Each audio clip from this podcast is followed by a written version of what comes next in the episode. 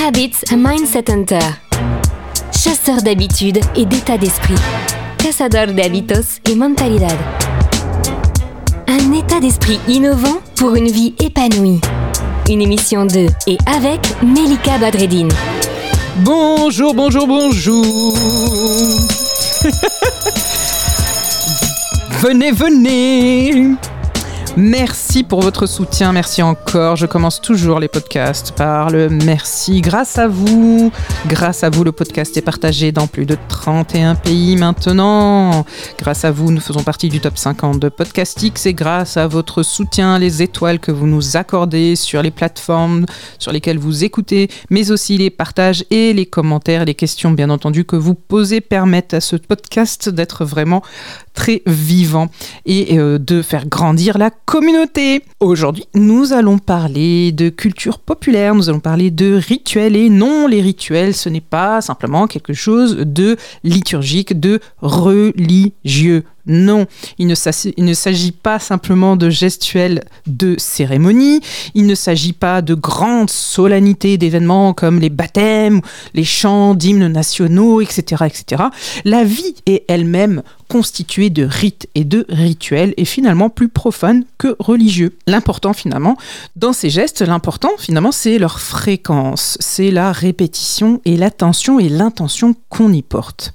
Puisque pour ces gestes qui sont plus ou moins poétiques, qui sont plus ou moins sacrés et qui sont en réalité du quotidien comme euh, du printemps à l'hiver, de notre euh, lever, notre réveil jusqu'à notre coucher et finalement aussi de l'enfance jusqu'à la vieillesse. Ces rituels rompent vraiment avec la monotonie du quotidien. Ça permet d'unifier les gestes, ça permet finalement ces gestes qui sont d'apparence anodins deviennent quelque chose qui est de l'ordre du rythme au moyen justement de ces, de ces rites et de ces rituels. Alors, dans notre quotidien, on parle de concours, d'anniversaire, de, baptême, de mariage, de fête nationale. Euh, on parle aussi de bizutage. Tout ça finalement c'est très conscient, mais en réalité il y a tout un aspect qui est très inconscient, qui est de l'ordre de respecter, pourquoi pas, une tradition, aussi une culture. Finalement, euh, tous ces rites, ces rituels qui sont plus ou moins conscients finalement, est-ce que ce n'est pas aussi pour euh, respecter une tradition, respecter une culture, respecter un inconscient collectif, tout un héritage, un passé, une mémoire? Ce renouvellement de la tradition qui est bien sûr un phénomène du passé, mais qui est aussi une manifestation euh, d'aujourd'hui.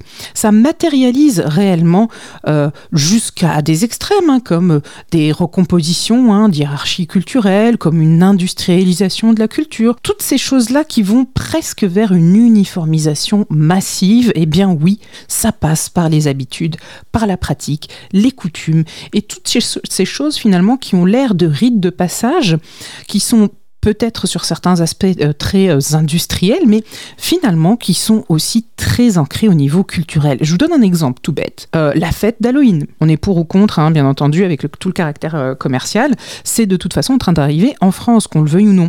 Eh bien, derrière tout ça, on s'est rendu compte avec des études de, par exemple, de Gregory Stone, mais d'autres aussi, des études très sérieuses, qui montrent tout le rôle que l'imaginaire derrière tout ça peut avoir sur notre vie.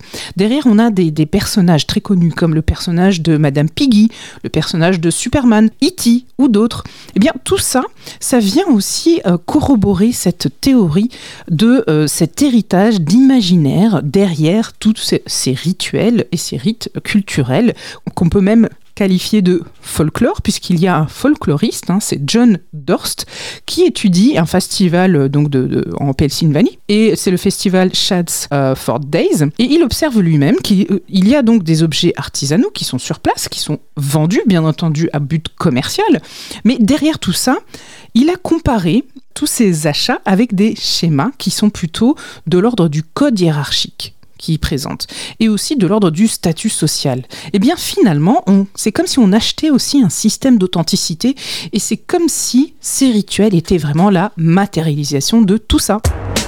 Le bon plan de Melika.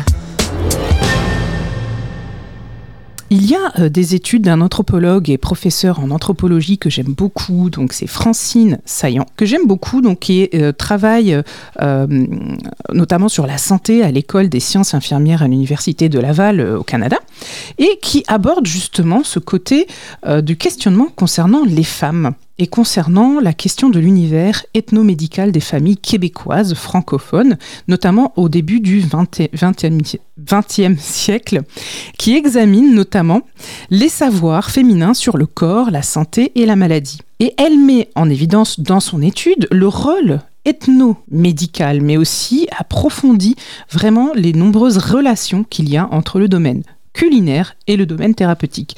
Je vous recommande d'aller voir ces études parce que c'est vraiment extrêmement intéressant.